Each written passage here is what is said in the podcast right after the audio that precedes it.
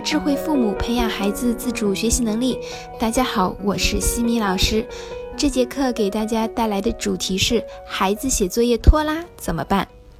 孩子写作业拖拉一直是困扰父母们的一个大难题。妈妈们基本都是下班回到家就开始辅导孩子写作业，结果孩子一写作业就喝水、上厕所，浑身痒，各种拖拉。各种心不在焉，一会儿玩橡皮，一会儿东张西望，一些简单的题目反复来回的涂擦，一个小时能完成的作业可以拖到三四个小时，气得妈妈们忍不住就想揍人。那为什么孩子写作业拖拉磨蹭呢？其实呀，拖拉就是在逃避。在之前的课程中，我就有提到过，人都是趋乐避苦的，都是追求快乐、逃避痛苦的。如果孩子一到写作业就表现得很排斥，说明他直接就将学习与痛苦挂钩了。我们应当引起重视。家长们想一想，孩子在写作业的时候，你在做什么呢？第一种，一边看电视或者玩手机。一边监督孩子，嘴里不停地唠叨地说：“写快一点，别磨蹭。”孩子自然心里会不高兴，他们心里会想：“凭啥你能看电视，我却要写这么多作业，不公平。”所以，正确的做法应该是家长在旁边静静地拿本书看起来，不打扰孩子，营造浓厚的家庭学习氛围。第二种。一看到孩子拖拉就责骂或者动手打，结果孩子要么就是一点儿都不着急，要么就是产生对抗情绪、发脾气、哭闹。我之前也反复强调过，家长一定要避免批评、指责、打骂。那么家长可以怎么做呢？可以严肃平静地对孩子说：“写作业是你自己的事情。”你要对自己的事情负责，等到九点就必须去睡觉。没完成的作业，你自己和老师去解释。通过适当的让孩子承担自己行为后果的方式，如果真没有完成，第二天受到老师批评之后，孩子就会意识到自己的错误，之后就会抓紧写作业。家长们再想一想，你的孩子每天完成作业后有自主时间吗？是不是你让他快点做完作业，他就故意和你耗？来听一听一个孩子的说法吧。我为什么要快点写作业？写完了我也不能出去玩。写完了老师作业，还有妈妈的作业。只要我闲下来，妈妈又给我加作业，我还不如慢点写。很多孩子拖拉，是因为他没有体会过抓紧完成之后获得自主时间的那一份快感。孩子每天都应该拥有自主时间。小学阶段的孩子，周一到周五每天至少应该拥有一个小时的自主时间；周六周日每天应该拥有半天的自主时间。进入初中以后，最好也能够让孩子拥有同样的自主时间。如果学习比较紧张，没有那么多充裕的自主时间，那么家长可以在与孩子沟通商量之后，将时间适当的减少。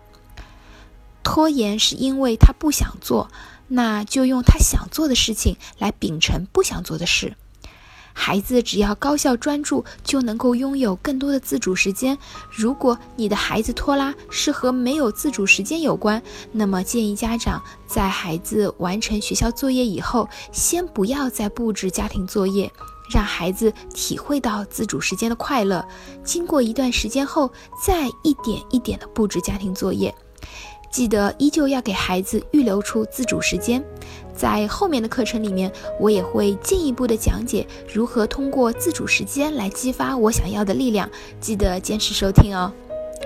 另外，家长也可以留意一下题目对孩子来说是不是有难度，导致无从下手。家长可以引导孩子调换一下做题的顺序，可以和孩子说：“宝贝，备忘录上面的这几项作业中，哪个是你最喜欢做或者最有把握的？”我们就从这些开始做起来，复杂的放到后面。当简单的有把握的完成之后，及时的予以肯定。可以说：“哇，妈妈刚刚看到你特别的抓紧，已经完成一半的作业了，剩下的相信你肯定也能够快速完成，这样就可以留出更多的自主时间。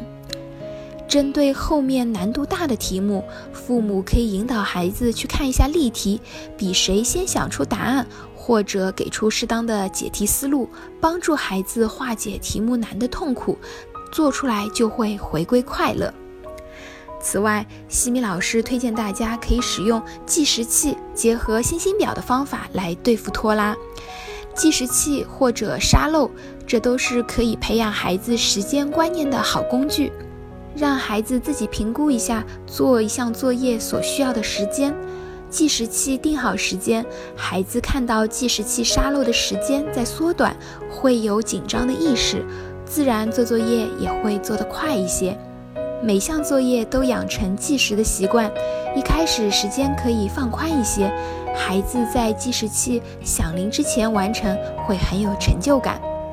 同时制作星星表，把作业清单罗列出来，在计时器设定时间内完成的奖励星星，没有完成的就空着。前期不要采用扣星的方式。我女儿呢就比较喜欢幸运星，我就折叠了很多，作为完成星星表任务的奖励。女儿每次得到幸运星都会特别的兴奋，每次都会去数已经获得了多少。同时，每天记录下各项作业所用的时间，以及获得了多少自主时间。当发现比之前有所进步的时候，及时予以鼓励和表扬。面对拖延习惯的孩子，刚开始实行会有一些困难，但是作为父母，态度要坚定，只要持之以恒的坚持，拖拉的习惯就会有所改善。在下一期的课程中呢我将会为大家分享孩子注意力不集中怎么办。感谢各位的收听如果你喜欢西米老师的课程欢迎在评论区给到反馈意见也欢迎大家关注我们的微信公众号西米课堂留言告诉我你们感兴趣的话题或者疑问。谢谢各位的收听我们下次见。